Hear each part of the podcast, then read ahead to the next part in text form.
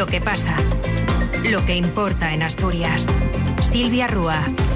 ¿Qué tal? Buenas tardes. El senador asturiano del Partido Popular, Pablo González, ha respondido esta mañana al portavoz del Gobierno del Principado y consejero de Hacienda, Guillermo Peláez, que ayer cargó contra los populares, contra el PP, por tumbar en el Senado los objetivos de estabilidad y de deuda. Un voto en contra por el que Asturias, decía Peláez, dejará de percibir 29 millones de financiación por no poder acudir al 0,1% del déficit de límite de endeudamiento. Pues bien, le responde hoy el senador del PP que reclama al consejero que deje de ser, le dice, portavoz de Pedro Sánchez y trabaje por el bienestar de Asturias, instando al Gobierno de la Nación a llevar al Consejo de Política Fiscal un acuerdo que vele, dice Pablo González, por la igualdad entre comunidades autónomas en el reparto del déficit.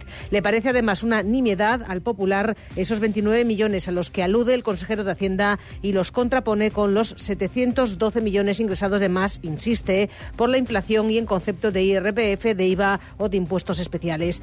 Cierto, que González se refiere al voto de los populares en contra en el Senado como disciplina presupuestaria, frente a lo que califica de indignidad. Y ahora nos dicen que teniendo 712 millones más que sale del bolsillo de todos los estudiantes, nos dicen que el problema son 29 millones que no disponen precisamente por, este, por esta disciplina presupuestaria que hemos aplicado en el Senado esta semana. Es una vergüenza, es una, es, es una indignidad y es un insulto a todos los asturianos que el consejero se queje de 29 millones cuando tiene 712 millones más por otro lado. O sea, es que no se pueden mantener los dos discursos, es imposible. Y los números, desgraciadamente para el consejero, son claros. 712 millones más que en los años anteriores, y cuando llegó Adrián Barbón, frente a 29 millones que no va a poder gastar por los ajustes del déficit. El pasado lunes Renfe iniciaba en Asturias la formación de los maquinistas que se van a hacer cargo de los nuevos trenes a Abril, los punteros de la alta velocidad ferroviaria que llevarán a los viajeros entre Asturias y Madrid por la variante de Pajares. Los alumnos también realizarán recorridos a través de la variante como parte de su formación. Muchos de ellos son auténticos veteranos ya de la profesión. Por suerte en mi vida ferroviaria ya estrené bastantes y siempre te es un reto el llegar a tecnologías nuevas y sobre todo en la dimensión de este vehículo que aporta cosas totalmente distintas a lo que estábamos acostumbrados a pilotar antes. Y bueno, yo probablemente este sea ya mi último vehículo en el que me autorice, porque espero ya, después de tantos años, ya 41, este será mi último año ya de vida laboral. Yo hice otros cursos de, de grandes líneas, servicios comerciales, es la primera vez en el que empezamos un curso nuevo y sí que es verdad que se nota la diferencia en cuanto a los manuales. Es un reto. Claro que hoy recoge el diario La Nueva España que la llegada de estos trenes abril, cuya llegada decimos está comprometida por el Ministerio de Transportes para este primer trimestre del año, podrían retrasarse, retrasarse un mes más hasta el mes de abril. De momento, el proceso de preparación que incluye teoría y práctica para estos maquinistas se está impartiendo en una unidad que está estacionada en Gijón, aunque hay otros asuntos que pulir en este servicio de alta velocidad por tren, averías, retrasos que han llevado incluso a transbordar a los usuarios hasta su destino, a los usuarios del Albia, y que han vuelto a producirse esos problemas esta semana, como ya ocurrió en el mes de diciembre. El PP exige al gobierno de Adrián Barbón que sea más exigente con el Ministerio de Transportes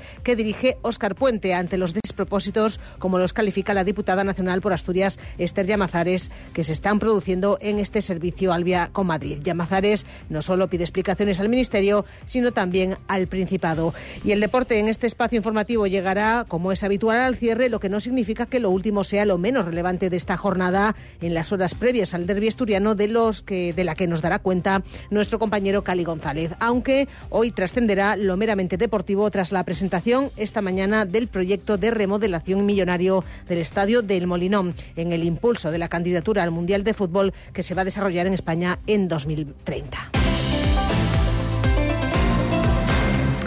Pero antes de todo ello, hablamos del Servicio de Salud del Principado, el SESPA, que anuncia que va a contar a finales de este mes con 24 nuevos médicos especialistas que llegarán de fuera de la comunidad y que de este total 15 serán de atención primaria.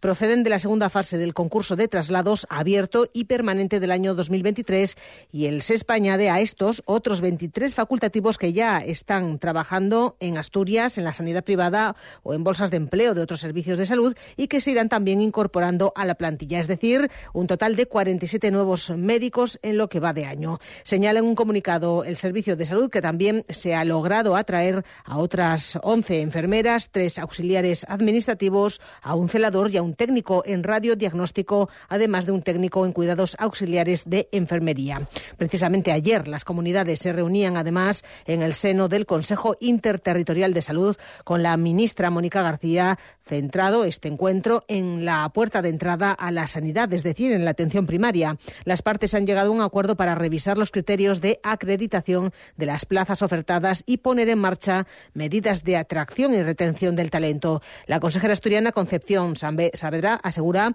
aseguraba tras el encuentro que se tendrá en cuenta además las particularidades de cada región en este proceso que conllevará además una reorientación docente. En el caso de nuestra región se buscará contar con más especialistas formados sobremanera en las zonas rurales. Dentro de la política de recursos humanos eh, lo que se ha acordado es que desde las diferentes comunidades vamos a hacer una aportación para hacer una adaptación de las unidades de acreditación docentes en relación a las características o particularidades de cada una de las comunidades. En el caso de Asturias, pues hablaremos de la zona rural para ampliar eh, los especialistas que se forman dentro de Asturias, tanto de medicina como de enfermería, y sobre todo eh, en esas zonas periféricas o comarcales donde eh, daría lugar a que pudiéramos retener posteriormente el talento y una propuesta de máximos que los trabajadores puedan aceptar. Es lo que va a llevar el Gobierno del Principado a la reunión anunciada para el próximo martes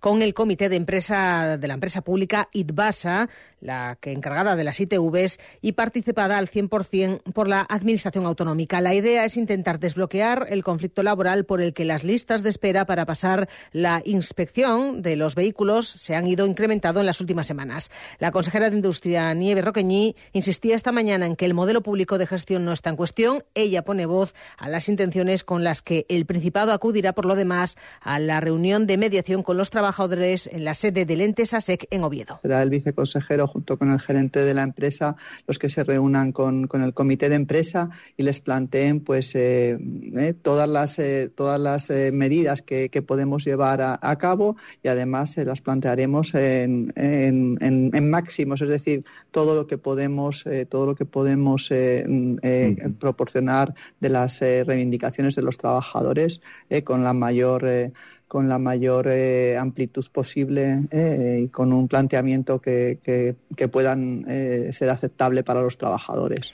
Roqueñi, que anunciaba esta mañana la inversión de un millón de euros en la restauración del arroyo de la Ría en Carreña, en la capital de Cabrales. Este proyecto cuenta con financiación del mecanismo de recuperación y resiliencia de fondos europeos y busca mejorar la capacidad de desagüe del arroyo mediante la eliminación de los bloques y restos de hormigón que impiden la normal evacuación de las avenidas. El proyecto también prevé la recuperación de un tramo de 600 metros de cauce y la restauración de 1.200 metros de márgenes desde el puente medieval hasta el final de la zona urbana de Carreña. Según ha explicado la consejera esta mañana, la actuación permitirá la mejora ambiental de la masa de agua para devolver al cauce una estética acorde a su ubicación y al entorno natural de los picos de Europa. Las obras que comenzarán esta primavera cuentan con un plazo de ejecución de 12 meses y beneficiarán a 281 personas.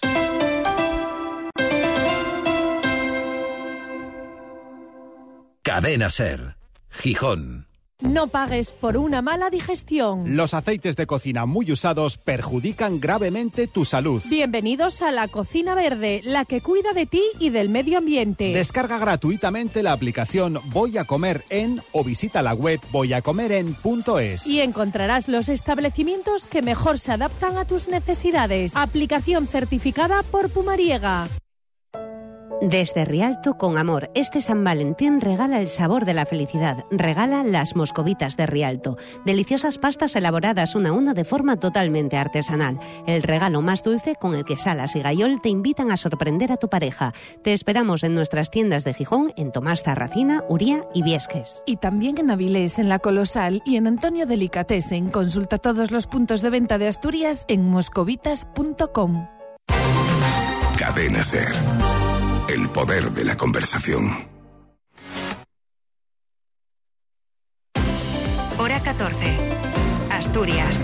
El Ayuntamiento de Llanes tendrá 15 meses más para aprobar por fin su plan de reordenación. Se ha acordado que se les otorgará un plazo de 15 meses para que finalicen, dado que en estos momentos no podemos concluir el procedimiento hasta que la Consejería de Cultura se manifieste y haga su pronunciamiento eh, sobre el catálogo urbanístico, lo cual resulta un trámite preceptivo sin el cual no se puede finalizar. Entonces, eh, hasta que exista un pronunciamiento eh, definitivo, se les da un plazo de 15 meses para llegar a la aprobación provisional del plan, en principio, a expensas de que de los resultados que pudiera haber del informe que imita Cultura. Pues así lo se acordó y así lo anunciaba tras una reunión celebrada ayer en Oviedo el director general de ordenación del territorio del Gobierno autonómico, Ignacio Ruiz Latierro, al que escuchamos. En ese tiempo el ayuntamiento tendrá que cumplimentar dos trámites que se ignoraron al no someter el plan a información pública antes de su aprobación inicial,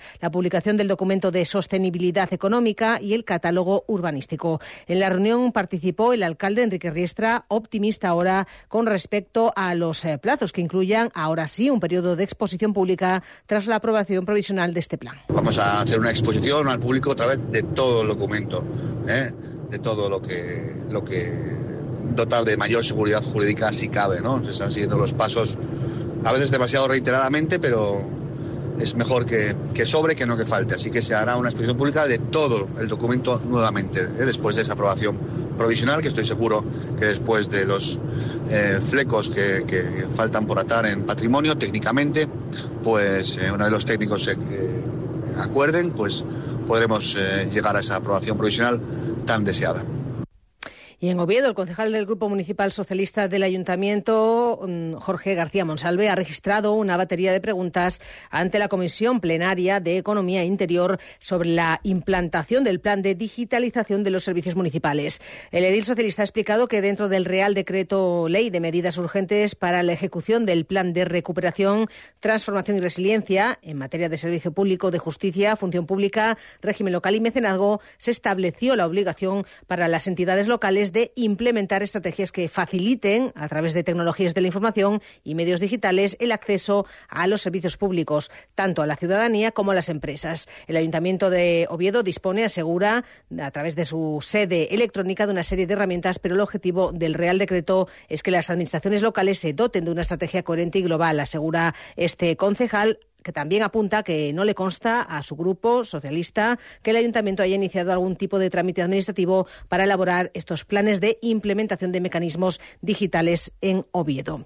Y condenan a la eléctrica Naturgy a indemnizar a un usuario que no era cliente suyo y a quien, sin embargo, cortó la luz y el gas durante casi un mes por el supuesto impago de una deuda que no había contraído. El presidente de la Unión de Consumidores, Dacio Alonso, dice que cada vez es más frecuente el cambio de una compañía a otra sin que el cliente sea consciente de ello. Lo habitual es que, cuando se acumulan impagos, utilicen empresas de recobro, en el caso que nos ocupa Pares Eixas, que Alonso considera que incurren en prácticas que podrían ser objeto de acciones de tipo penal. Que ojo, que esto se está produciendo con más normalidad de la que se presume. Cuando hay un impagado, no se ni siquiera verifican si la deuda es real y si es un, es un problema de impago real, sino que ya externalizan directamente, son empresas que van a comisión a recuperar deuda y tienen auténticos pistoleros, pero pistoleros mafiosos, y que ya digo, en muchos casos consiguen su objetivo. Por eso las empresas contratan a este tipo de pistoleros. ¿Por qué? Porque acaba la gente pagando aún siendo consciente que no tiene deuda alguna, pero por quitarse de encima esa presión, esa intimidación, acaban pagando. Y este fin de semana vuelven a muchos eh, puntos de la región las celebraciones del carnaval en Lantroshu, que todavía se van a extender no solo hasta el martes próximo, día principal de estas citas, sino incluso hasta el próximo fin de semana. Sin duda alguna, una de esas citas con más renombre y que tendrá lugar esta tarde es la del descenso de la calle Galeana de Avilés. Bañados por un mar de espuma, un total de 30 artilugios de lo más eh, imaginativo, esperamos, tratarán de bajar esta vía con sus ocupantes luciendo sus mejores galas en la que es ya la 36 edición de este descenso internacional y fluvial, plato fuerte del sábado de Entroshu de Avilés. Todo a partir de las 6. La cita mañana será con el cortejo de mazcaritos y carros revistíos en el que van a participar las comparsas de Bezos Astures, Xareu do Chobre y Sabia Nueva encargadas de rescatar rescatar algunos de los personajes más tradicionales asturianos a los que también se va a unir la Vieja, recreada en este caso por el artista Fabila. Rufino García, miembro de Sabia Nueva, César Álvarez, es de Bezos Astures. Yo represento al típico diablo que tienta a la gente, que le incita a pecar y nuestro lema este año será una vez más, don Carnal, a doña Cuaresma vence. Que el antroxo ya comience, disfrutad del carnaval. Adoradores del mal, acudid de todos lados y disfrutad los pecados. El cocaño os invita, venid prestos a su cita, todos seréis perdonados. Llevamos unos, cuantos años preguntando a gente mayor, leyendo periódicos como La Voz de Avilés de hace un siglo, buscando fuentes de todo tipo documentales para intentar recopilar algo que en los últimos años está ocurriendo en muchos pueblos, no solo de Asturias, sino de España, que es recuperar aquellos carnavales populares que se perdieron por culpa de la guerra civil.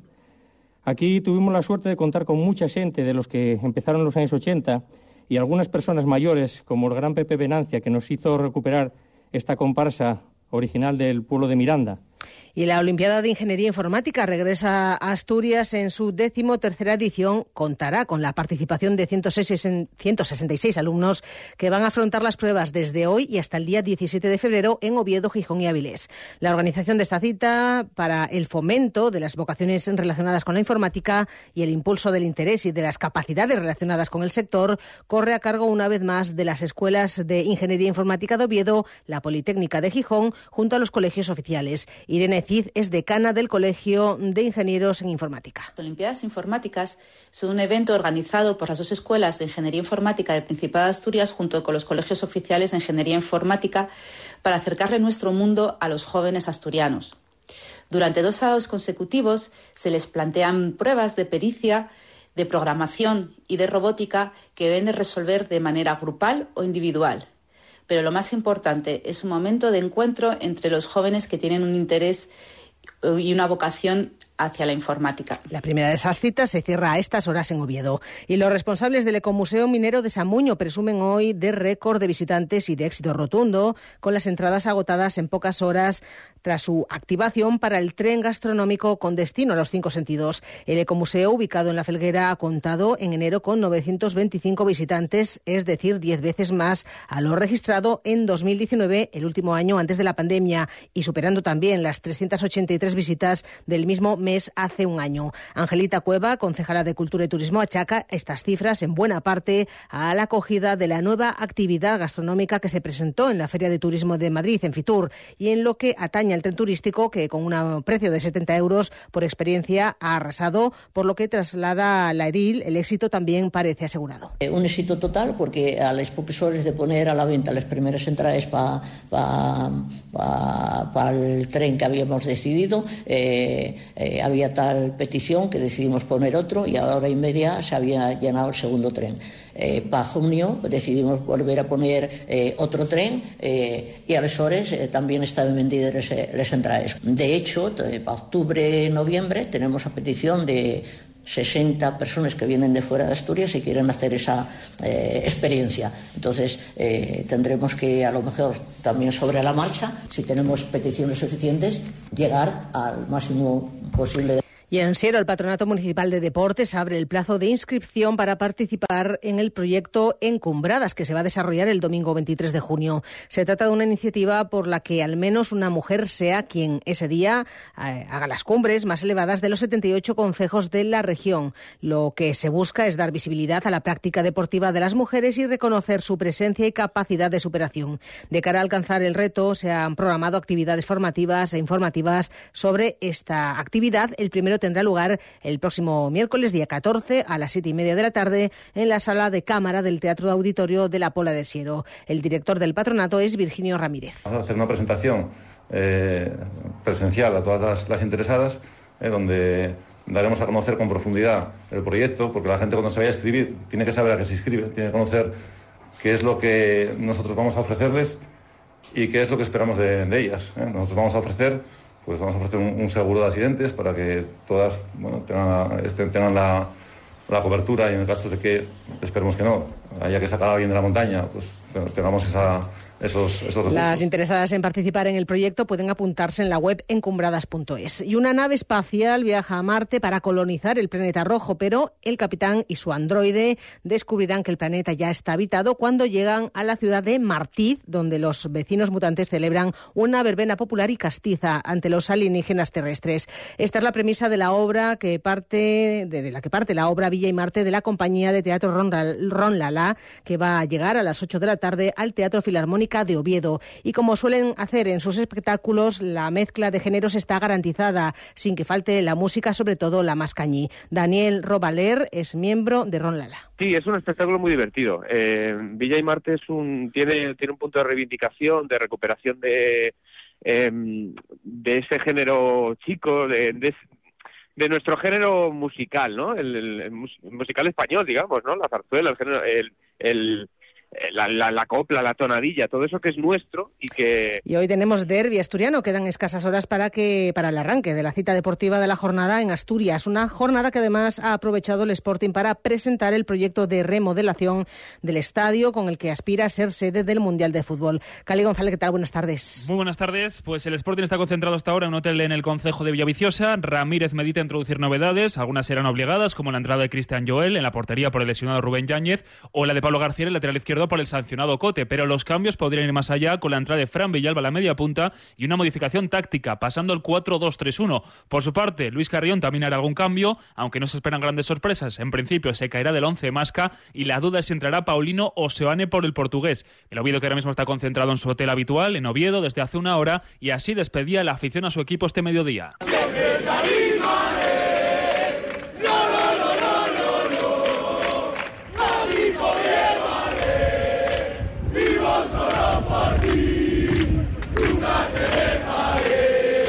Escuchamos ahora a los dos entrenadores así afrontan este derby. Será el primero, por cierto, para Carrión. Si queremos atacar y hacer daño, si vamos a ganar el partido, tratar de hacerlo y si no conseguimos ganar, lo que sea intentando ir a ganar. ¿no? Quiero un equipo que vaya con la cabeza alta siempre, con personalidad y haciendo las cosas que tocan para ganar, no, no, no para no perder. Independientemente de lo que pase, después de eso puede pasar cualquier cosa. Estando tan apretado todo, yo creo que hasta las últimas jornadas lo importante yo creo que es sumar, repito, para que en esa 10 últimas jornadas podamos estar en condiciones de competir. Y precisamente en el Molinón, el escenario del encuentro, se presentaba este mediodía el proyecto de reforma del estadio para el Mundial. El aforo se ampliará hasta los 42.000 espectadores para reducirse tras el Mundial a los 33.000 asientos. El proyecto plantea una fachada ovalada en color rojo, con 10 rampas de acceso e integrando la infraestructura en el entorno, como explicaba el responsable técnico Fernando Sordo Madaleno. Uno de los puntos fundamentales tocar, obviamente, es que no vamos a, a mover la antigüedad del campo de juego. La idea es que el kilometrín se extiende hacia la planta baja de, de esta infraestructura y también se extiende hasta la parte más alta que estaríamos alrededor de los 30 metros de altura. A las seis y media comenzará el partido en el Molinón y los dos equipos separados por un punto y por un puesto en la tabla y además podrían comenzar el partido sabiendo que el vencedor, dependiendo del resultado del Elche, acabaría la jornada en puestos de playoff. Gracias, Cali. Pues al derby lo va a acompañar cielo, el cielo nuboso. No sabemos las precipitaciones porque irán reduciéndose al final de la jornada. Las temperaturas, eso sí, van a ir descendiendo de forma generalizada y esperamos viento del oeste y noroeste que en el litoral tendrá intervalos de fuerte y rachas muy fuertes en esta jornada. De momento tenemos 11 grados en el centro de la región. Con ellos llegamos casi a las dos y media de la tarde. Les dejamos con la información nacional e internacional en la cadena SER.